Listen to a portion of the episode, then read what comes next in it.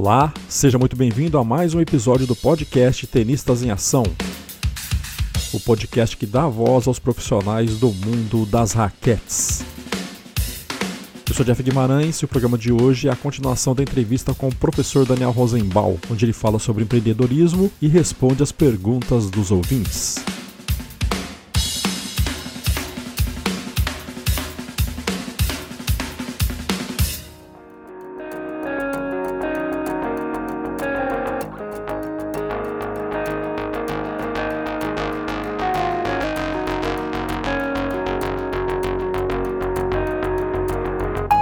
Trabalho, além, da, além de, de, gerar conteúdo aqui, eu trabalho numa empresa corporativa Hilares, é, uma das palavras da moda agora é benchmark, né? Que é você, falando assim grosseiramente, é você ir ver o que um outro, uma outra empresa está fazendo, o que ela implantou e que está dando bons resultados, e, e usar aquele modelo para você, de repente, implantar na sua empresa aqui. Você faz esse trabalho junto à, à Federação Paulista, é uma curiosidade minha, é, é, as outras federações, elas têm tido algum tipo de curiosidade, têm vindo até a Federação Paulista ou até você diretamente? O que, que vocês estão fazendo? Que curso é esse? Eu estou pensando em implantar aqui no Paraná, ou aqui no Nordeste, aqui no Sul. Tem, tem você já percebeu algum, algum movimento nesse sentido? Eu percebi vontade desse movimento. É uma pergunta capciosa essa, ela é provocativa, hein? É mesmo? É... Não, não, era, não era a intenção.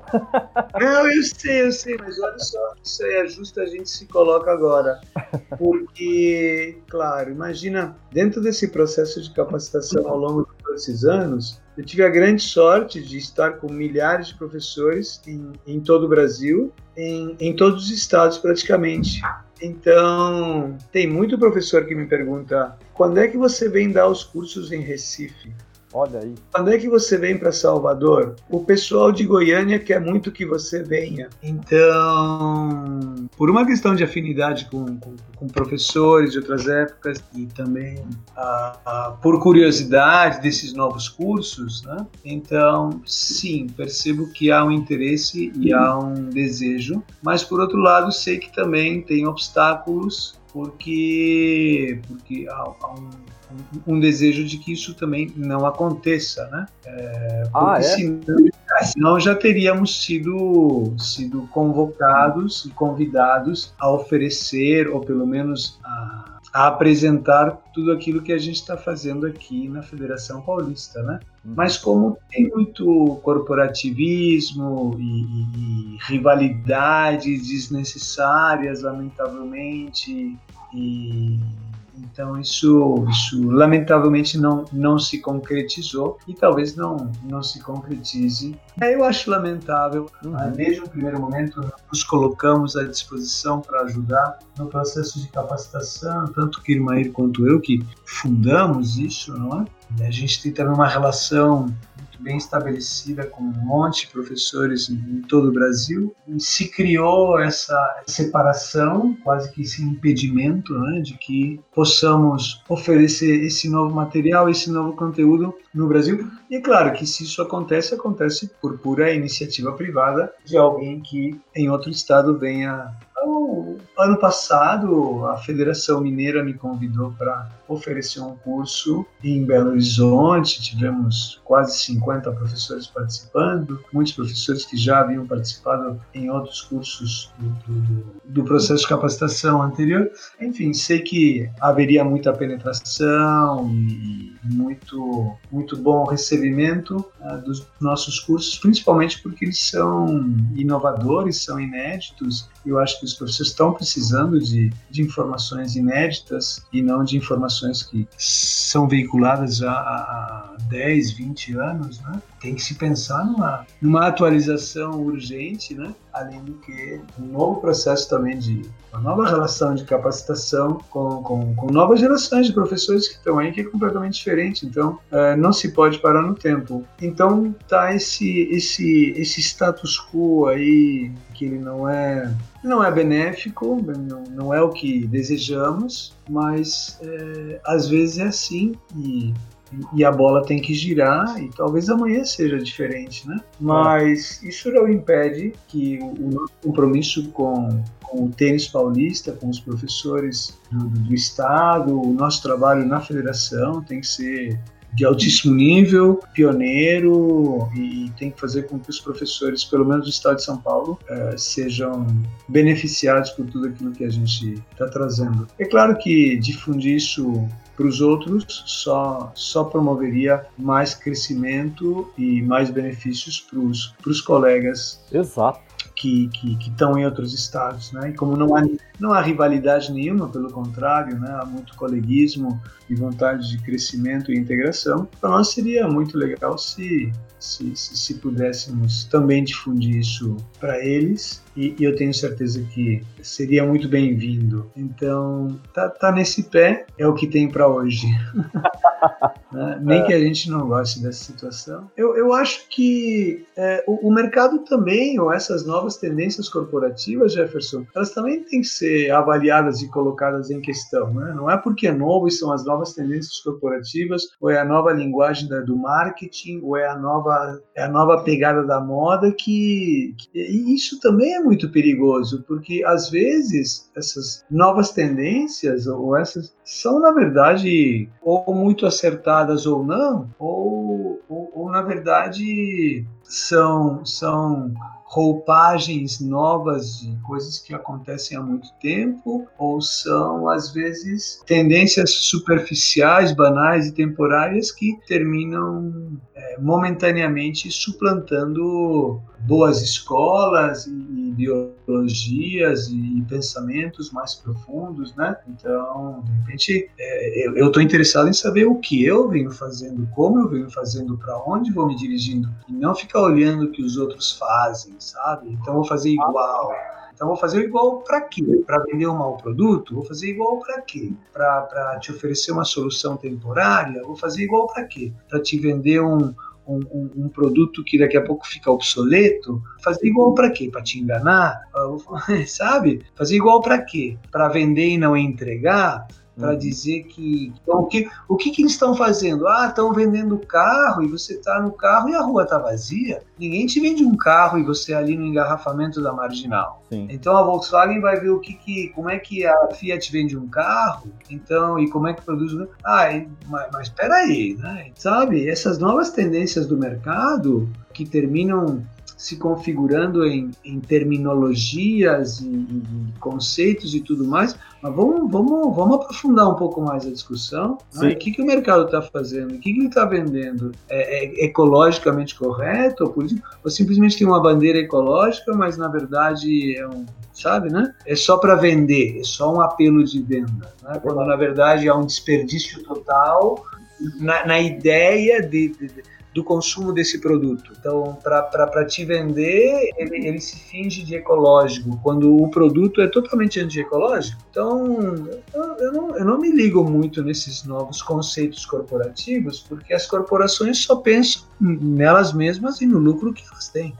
Justificar um, comportamento corporativo é o lucro que essa corporação vem a ter. Nem que haja uma discriminação dentro dos que trabalham, nem que haja uma desigualdade entre os salários, nem que haja, não sei, sabe, né? Então a corporação não te diz muito bem quem é a corporação e quais são seus fins. Né? Ela, ela, ela quer. Então toda essa tendência corporativa, ela coloca um, um símbolo de, de interrogação muito grande, né? Qual é o interesse dessas corporações, inclusive em assumir essas políticas corporativas? Né? Então agora eu vou ter que assumir uma política corporativa quando a finalidade da corporação ela é, ela é ao meu ver, é, suspeita ou, ou, questionável ou duvidosa ou criminosa, sei lá, sabe? Então eu fico com o pé atrás, né, com relação a essas tendências corporativas modernas, né? Prefiro ir por outro lado. Como dizia minha avó, é, tem que tomar cuidado, porque senão vou, vou fazer o que é a tendência, né? Então, e se sabe, isso que é a mediocridade, né? Fazer o que faz a tendência, né? Você tem que fazer diferente, você tem que fazer de forma inovadora, você tem que fazer com responsabilidade, você tem que fazer com argumento, você tem que fazer com critérios, você tem que fazer com, com, com argumentação. Então, é como, por exemplo, o cara vem e me explica que a direita do jogador avançado agora é assim, e ele me fala do termo em inglês, ele até erra em inglês, porque ele fala, como, fala mal em inglês, e diz que a raquete agora tem que ir para baixo, e diz que não sei o quê. Só falta dizer que a bola é amarela e quica, porque você está me dizendo coisas que eu também vejo. Então, explicar o óbvio, observar e me dizer o, que eu também vejo, e, isso te faz. Não, sabe, né? Mas hoje, hoje isso é o que, que se valoriza, né? Então, valoriza o cara porque ele me diz o que acontece. Porra, eu não preciso de alguém que me diga o que acontece. Eu tenho que ter capacidade de ver o que acontece. Ah, ele me explica e me diz, mas, mas se eu pego uma câmera lenta, eu também vejo. Né? Então, isso vai além, vai às transmissões né? e aos comentários. Né? Então tem que ser um pouco mais, mais aprofundado, tem que dar boas razões e não simplesmente dizer o que eu vejo. Né? Tem que explicar o que eu vejo com, com fundamentação uh, e conhecimento. Sim. Então, tá, mera reprodução não, não me agrada, sabe? Essa cópia não me agrada. Acho que não, não é bom acho que é ralo, é superficial, carece de, de, de, de profundidade e até mesmo de responsabilidade por não dizer que é, é, tendencioso, porque não procura o outro, procura afirmar a pessoa que está ali fazendo. Assim, é, é, eu acho que, assim, eu tentando ver de uma forma mais. É, tem que ter realmente tomar um cuidado, porque nem sempre aquilo que é bom para o outro é bom para mim, cada um tem suas situações, suas culturas regionais e tudo mais, né? Mas talvez, uhum. ao invés de talvez copiar, é uma um network, uma troca de informações, né? Talvez mais por aí do que simplesmente copiar, né? Acho que agora você falou tudo, né? Quando você se integra, quando você interage, quando você intercâmbia, quando você compartilha, quando você se dispõe a ouvir, quando você é. se dispõe a não contra-argumentar, mas sim respeitar a ideia do outro, é, aí sim, me parece, né? Isso que tem, isso, isso acontece quando há coleguismo, quando há respeito, quando há humildade, quando há uma propensão questão de, de, de somar e, e, também deixar que o outro some com você. Então aí sim, então aí você vê uma, uma, uma postura, né? uma postura ética, né? um comportamento, né? valores em, em atitudes. E é o que eu, eu, mais, mais gosto, mais me agrada justamente em estar promovendo os cursos, porque é um contato intenso, íntimo, é, de muita cumplicidade com um monte de colegas, né? E eles entre si também. Então acho que esse, esse é o grande legado, né? A grande experiência. Eu acho que um dos pontos que a gente tocou bastante aqui hoje foi algo que tem a ver com mudanças, né? E pegando essa carona, fazendo uma reflexão aqui com o podcast Tenistas em Ação, eu percebi que ele, no começo, quando eu idealizei, eu pensei assim, eu vou fazer e eu vou, como eu gosto de esporte e eu pratico tênis, é o esporte que eu mais pratico na atualidade, eu vou tentar conversar com pessoas profissionais do tênis. E a gente vai falar do circuito, vamos falar de, de, de golpes, vamos falar de, de, jogadores. Só que no passar do tempo as coisas foram mudando, mas o que acabou acontecendo é, é que a gente tem aqui um, é um acervo de histórias, de histórias de vida, histórias de superação e grandes histórias de empreendedorismo. E eu percebo que vendo o teu curso lá, eu percebi que você teve uma sacada de empreendedorismo. Você acha que, que foi por aí? Como é que, como é que você enxerga isso? Talvez tenha sido sem querer querendo porque é algo que você não faz só bem para você, só visando o lucro, mas você está fazendo bem para o entorno, né? Então acaba sendo algo assim, né? Empreendedorismo, né? Eu, eu acho que o, o empreendedorismo, ele não necessariamente ele, ele tem que ser é, bom para o entorno, para o ambiente. Um empreendedor é alguém que vai lá e empreende, ou seja, vai lá e leva adiante uma ideia, tenta fazer com que isso tenha sucesso e, e, e talvez sucesso também se reflita com com a finalidade de lucro uhum. né? também pode ser. Né? Acho que sim, e, e, nada contra. Eu acho que, afinal uhum. de contas, é, a gente precisa ganhar dinheiro para pagar o açougue e o condomínio. E, e eles também é, é, uma, é uma operação, é uma operação e é um projeto, né? Primeiro, né? uhum. né? E todo projeto ele tem que ser empreendido, né? Então, e você vai aprendendo com o projeto, você vai primeiro qual é o projeto, né? Então, o projeto, quais são os objetivos? Levar conhecimento, capacitação, uma melhora profissional aos professores de tênis, porque eles são aqueles que, que têm uma responsabilidade muito grande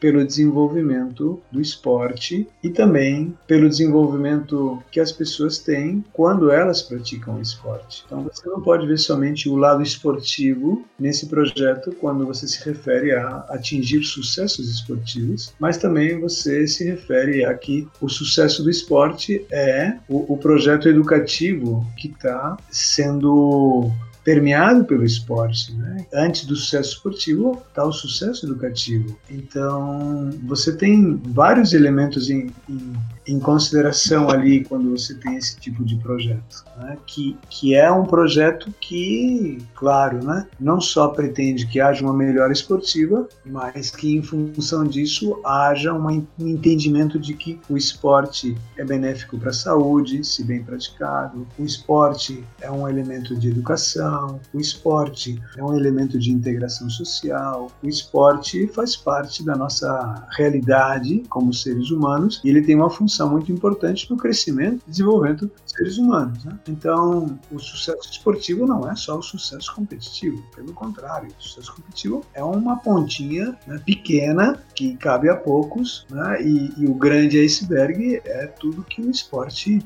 favorece e beneficia a grande massa de população que tomara consiga praticar esportes. Aí entram políticas sociais, políticas esportivas, financiamentos, etc. Então, quando você fala num projeto de capacitação e no empreendedorismo, você tem que ter muito claros quais são os objetivos desse projeto.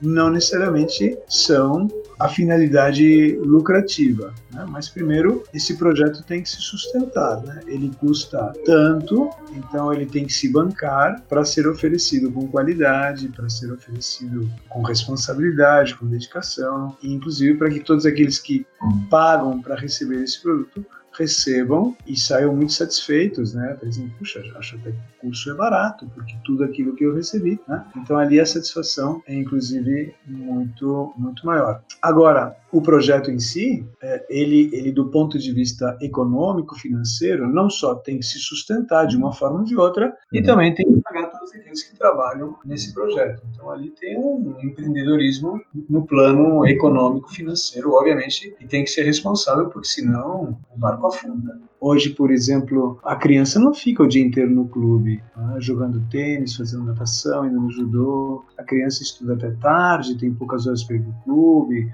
a mãe não pode buscar, ou seja, o tenista que jogava tênis há 20, 25 anos atrás já é diferente do tenista de hoje. Né? A criança de hoje, o pai de hoje, o público de hoje, o mercado de hoje, o oferecimento de opções de entretenimento de hoje é completamente diferente. Então, há uma necessidade de repensar o projeto educativo né, e o poder de interferência do professor capacitado e a capacitação em função justamente de todas essas modificações que aconteceram ao longo dos últimos 20, 25 anos. Né? Então, tudo isso tem que ser repensado. Né? A forma de aula de tênis, o produto aula de tênis, o negócio do tênis, o planejamento do departamento de tênis, as estratégias de venda, os pacotes, as novas formas de atrair praticantes, tudo isso tem que ser repensado e não pode ficar num, numa velha fórmula de aulas sociais ou aula em grupo ou competitivo individual e ranking, sabe? É, tem, tem, que ter mais, tem que ter, tem que ter novas, novas alternativas de, de, de participação. o legal de fazer aqui via YouTube, e eu, eu preferi que a gente fizesse isso, é que a gente pode ter participação de ouvintes. Opa! E tem uma galera aqui e tá te mandando mensagem, então deixa eu ler aqui. Você tá brincando? É verdade. Então, o Tasto Albuquerque, ele é um tenista lá de Maceió, ele da BB de Maceió, tá te mandando um, um abraço aqui, deixa eu ver o que ele deixou aqui. Eu gostaria de saber a opinião do professor Daniel, o que o Brasil podia ter feito para melhor aproveitamento da era Guga. E tem outras mensagens aqui também. Boa pergunta, hein? Grande Tácito, grande Maceió. Bom tênis aí, Maceió. Abraço pro Eusébio Cantuária. Eu acho que quando o Guga surgiu, ele surgiu em 97. Ele é produto de um trabalho do tênis catarinense, um investimento muito sério dos frigoríficos, que apoiou um grupo de treinadores, um grupo de jogadores, e teve toda uma geração de jogadores brilhante e sendo conduzida por grandes treinadores, obviamente que entre eles o Larry.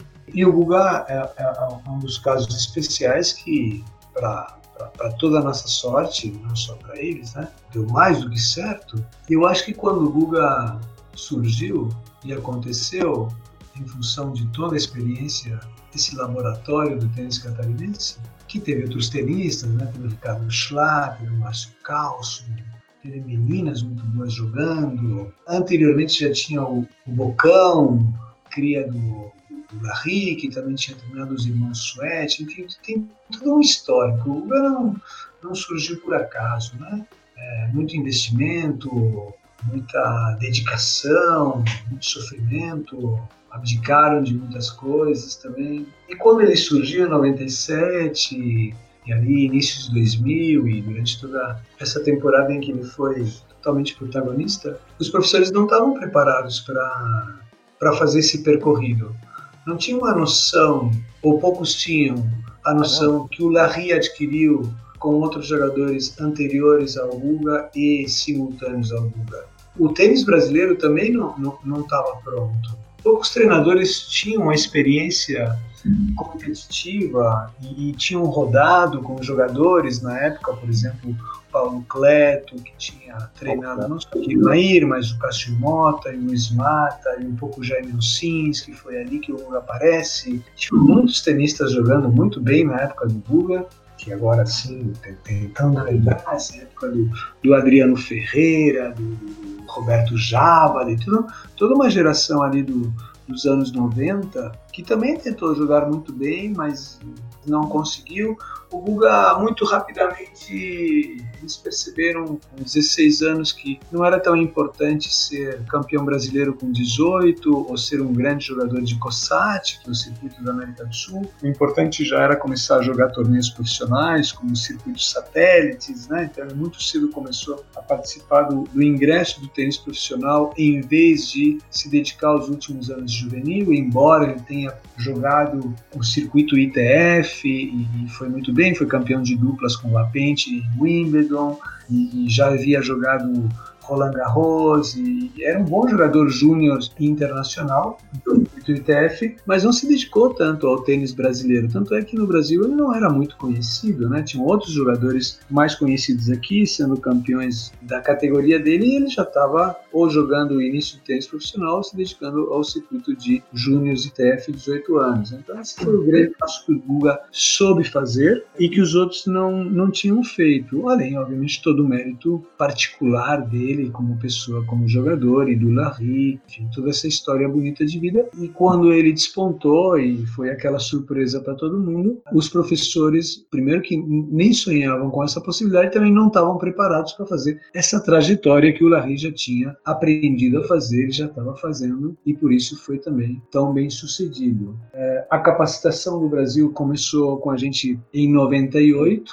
ali a gente começou a trazer o tema da necessidade dos professores terem uma especialização, uma capacitação, e como já comentei aqui, é um processo que leva tempo, amadurecimento, experiência, enfim, reforço por causa das informações que vão sendo utilizadas ao longo do tempo, isso leva muito tempo. Então acho uhum. que ali é que o Brasil perdeu a oportunidade da era Google, mas o, o Brasil não estava preparado para isso, né? O tênis, que poderia ter se beneficiado de patrocinadores de projetos também ainda estava tava em fraldas, essa questão. Né? O tênis catarinense beneficiou porque os frigoríficos Seara, Sadia apoiaram o projeto, mas não houve outros projetos em outros lugares, né? Então, tentar jogar tênis era, era um projeto particular da família, dos pais que tinham que colocar muito dinheiro. E mas o que o Guga trouxe foi muito sonho, muita ilusão para toda uma geração de treinadores que sim procurou repetir o efeito Guga, ou pelo menos se inspirar a partir do efeito Guga, e levar jogadores a jogar. Então, acho que nos anos 2000 houve uma tentativa bastante grande dos treinadores de levarem jogadores para jogar para jogar o circuito profissional mais tarde, mas que é muito difícil, né? É, tem que ter, além de muita preparação, muita condição econômica, tem que fazer né? um pouco de estrela, um pouco de sorte. Claro, né? Diria até o sofrimento de, de, de estar no circuito, pô, isso também ajuda a que a sorte apareça, né? A nossa classe média alta que joga tênis não é propriamente uma classe que talvez tenha muito essas qualidades, né? Por exemplo, ter que, ter que jogar circuito na África ou no leste europeu no Oriente, né? Aonde, onde podiam jogar, né? É, em lugares da América Latina, enfim, não era muito glamouroso jogar tênis para aquele moleque que de repente é campeão com 16, 17, 18 anos, e ele é campeão, e ele é venerado, e é uma nova estrela e tudo mais, mas para entrar no tênis profissional, ele vai lá para o final da fila de novo e aonde joga? Ele tem que jogar, tem que jogar no Vietnã, tem que jogar Marrocos, Equador, tem que jogar aonde pode jogar, né? E na época também não, não tinha tantos lugares assim. Jogar aquela proposta de ingresso no tênis profissional, que era um circuito satélite, era bem sofrido, porque várias semanas, né? Era, era um mês jogando em algum lugar, né? Tipo, num país só, três etapas, os melhores iam para o Master. Era muito difícil, não se ganhava dinheiro, se colocava dinheiro tinha que viajar, enfim, né? É uma geração que, se por um lado viu o Guga jogar e jogar muito bem e trouxe o sonho para muitos, né? Mas todos esses muitos ou, ou, não tinham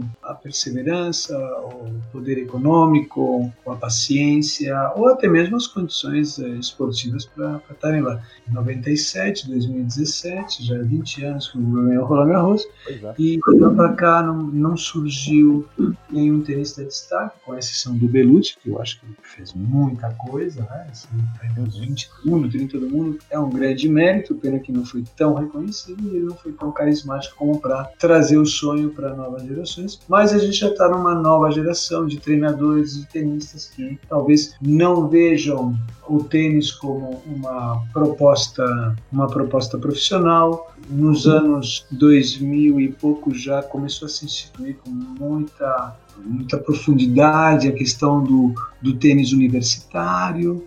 Então, os jogadores passaram a se dedicar muito mais a treinar e a jogar tênis para entrar numa faculdade nos Estados Unidos do que propriamente para é, se arriscar no mundo do tênis profissional. Né? A gente teve alguns tropejos aí de jogadores que se esforçaram muito, tentaram muita coisa, talvez beliscando o 100 do mundo, mas não, não aconteceu mais. Então a gente está carente de um, de um projeto é, tenístico de tenistas que. E agora tem, tem talvez a, a Bia chegando, porque é um projeto tenístico totalmente particular, vamos ver o que acontece. Em, em, outras épocas havia muito mais ilusão, muito mais sonho e muito mais vontade, principalmente por parte dos treinadores, de saírem adiante como professores, perdão, como treinadores de competição de sucesso. Acho que o Brasil não estava pronto para o aparecimento do Google em nenhum sentido e eu acho que de lá para cá cada vez está tá, tá menos pronto para que isso aconteça porque cada vez menos temos uma história de sucesso como a que foi a do Google para que pudéssemos aprender como, como se faz, né? como se leva um tenista a ser um campeão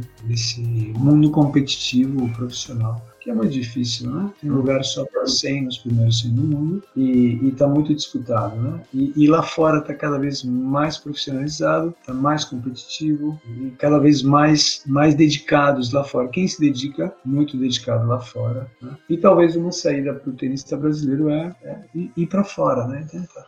Tácito, espero que, que, que responda a, a tua pergunta.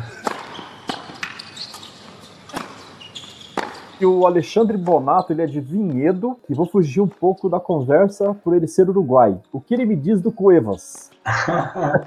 oh, tá vendo o Alexandre Bonato? É. Eu gosto de chamar ele de Alexandre, mas é, conhecem por Beirinha. Né? Ah, é? Olha só, dois professores de Vinhedo, que é o Mário e o Coelho, uhum. Que vieram e fizeram os cursos em Jundiaí, acho que foi. E eles terminaram recomendando para o Alexandre e também para o Renato, Renatinho, que não uhum. conseguiu vir. E o, e o Alexandre fez o curso em Bragança Paulista e agora ele veio fazer em São Paulo de iniciantes. Então, isso é, um, é uma demonstração do feedback que você me perguntou. Pode crer, é verdade. Como, como, ele se manifesta, né? e, o que, que eu acho? Eu, eu sou fã do Cuevas, porque ele, ele é uruguaio, ele é muito raçudo, e ele também termina representando um jogador, eu não diria limitado, né? Mas é, ele não tem o, nem o talento, nem a força, né? Mas ele tem muita raça, muita persistência e ele já está acima dos 30 também e ele tem muita perseverança e hum. terminou ali não só permanecendo, mas se, se enfiando dentro de uma elite. Definitivamente ele não é um jogador para ser top 10, mas eu, eu gosto muito dele, pelo que eu sei, um cara muito simpático. Praticamente se criou como tenista na Argentina, não, não foi no Uruguai, mas ele, ele se pronuncia muito como uruguaio e eu faço parte do fã-clube dele. então, estou sempre ligado, sempre mandando aí o meu anônimo apoio para ele. Então é muito legal. Mais legal do que falar tudo isso é, é saber que a gente conta com, com o prestígio do, do Alexandre e da turma de Vinhedo, que comparece aos cursos e que confessam que, que gostam muito e, e, e, que têm se beneficiado muito. Eu fico muito feliz que, que eles tenham, tenham aproveitado muito dos cursos que eles participam. Aí, Grande abraço, André.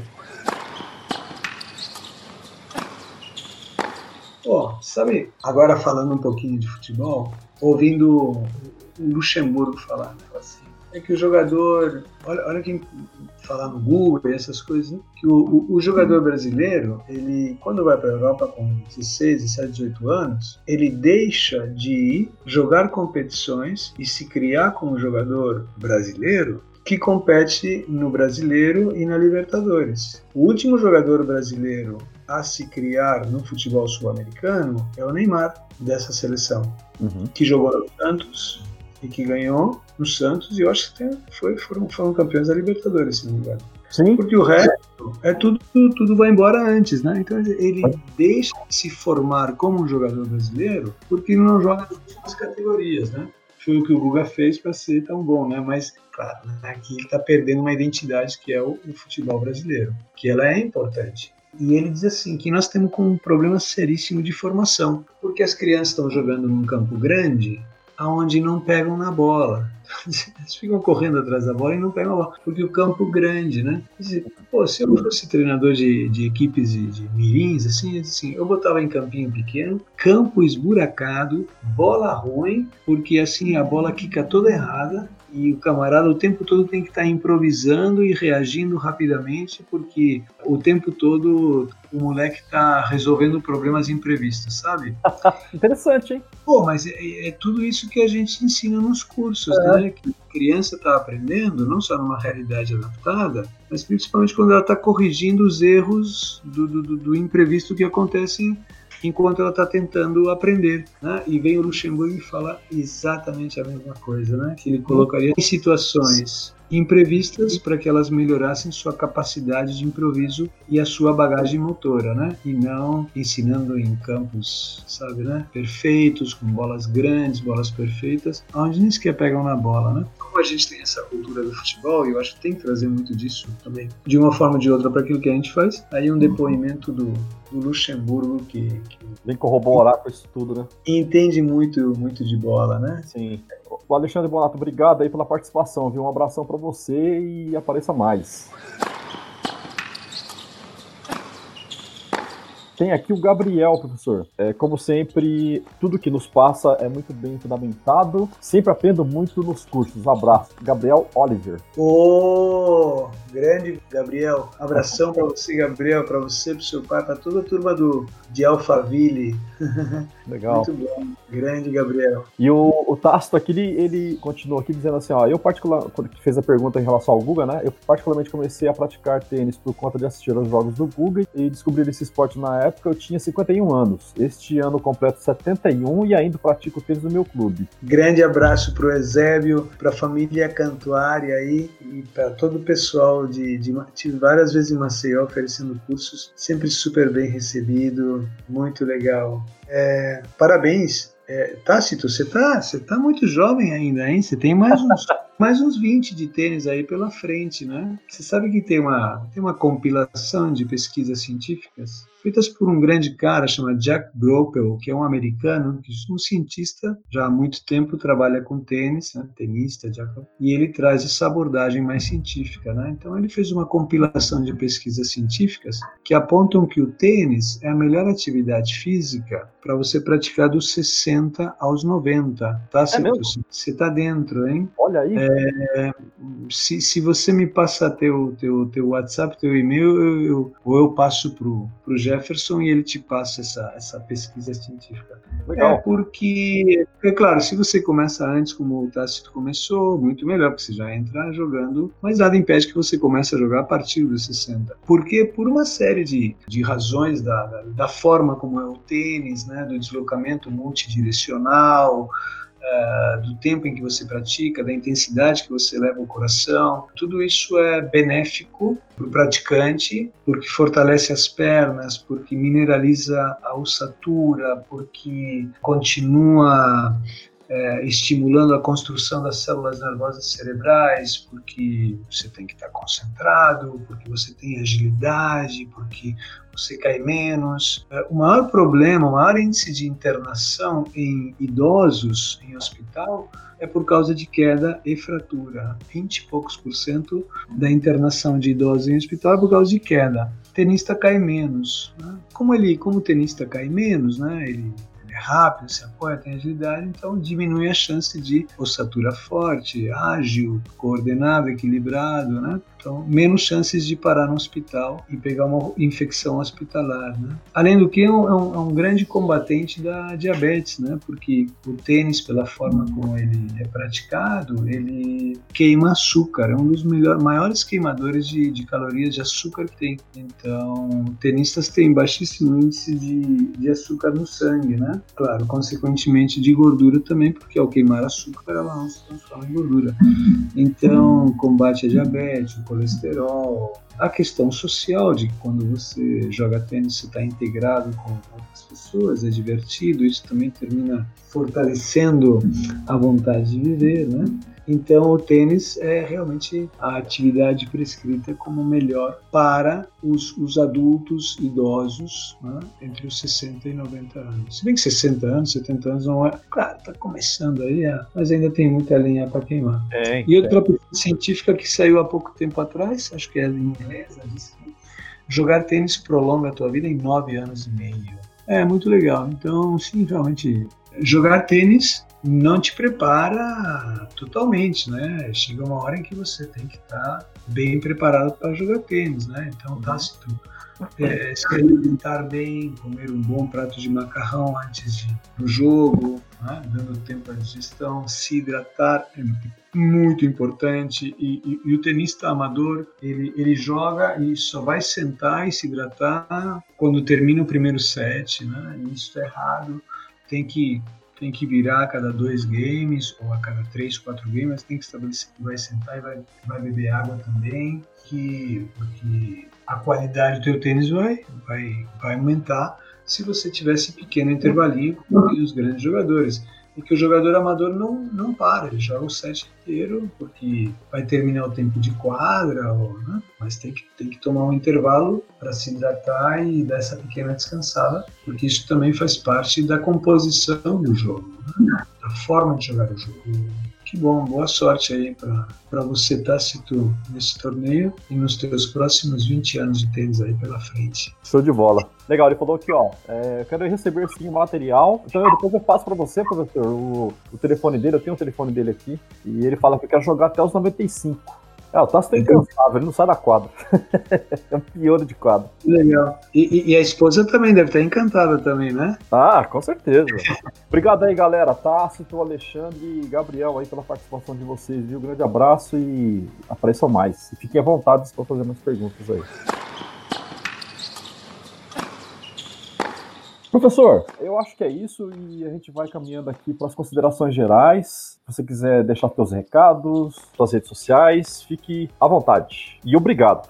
Pô, eu que agradeço. Para mim é uma satisfação estar tá primeiro conversando com você. Prazer te conhecer, saber do teu empenho, da tua iniciativa à frente do Tenistas em Ação. Tomara que cresça e que difunda e que propague e seja cada vez mais mais ouvido e tenha mais gente se conectando. Não, não costuma assim. Eu, tenho um Facebook pessoal que é o Daniel Rosenbaum e é onde na verdade coloco todas as, as informações sobre os cursos, né, e algumas postagens talvez sobre sobre tênis ou coisas interessantes voltadas ao esporte. Às vezes comendo uma ou que outra música legal que eu gosto. Tem uma página que é a página de cursos de capacitação FPT e ali a gente também é, divulga todos os cursos.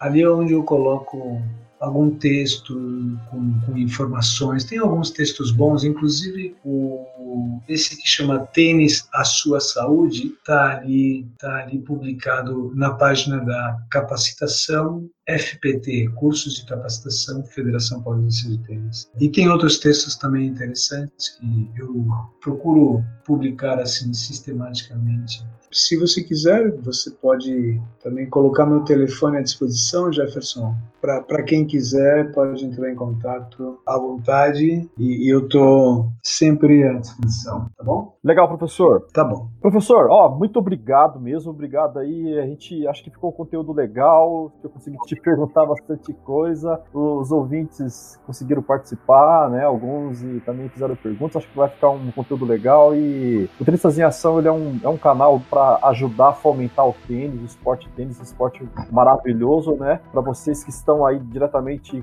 ligados na quadra e a gente aqui de fora tentar também dar uma ajuda aí no que é dentro das nossas limitações, tá bom? Obrigado mesmo. Obrigado a você, parabéns pela tua iniciativa, pelo teu empenho e você pode contar comigo a qualquer momento também, Jefferson. Eu que agradeço a oportunidade e estou sempre à disposição, tá bom? Legal, professor. Parabéns pelo trabalho, obrigado. Valeu, igualmente. Tchau, tchau. tchau.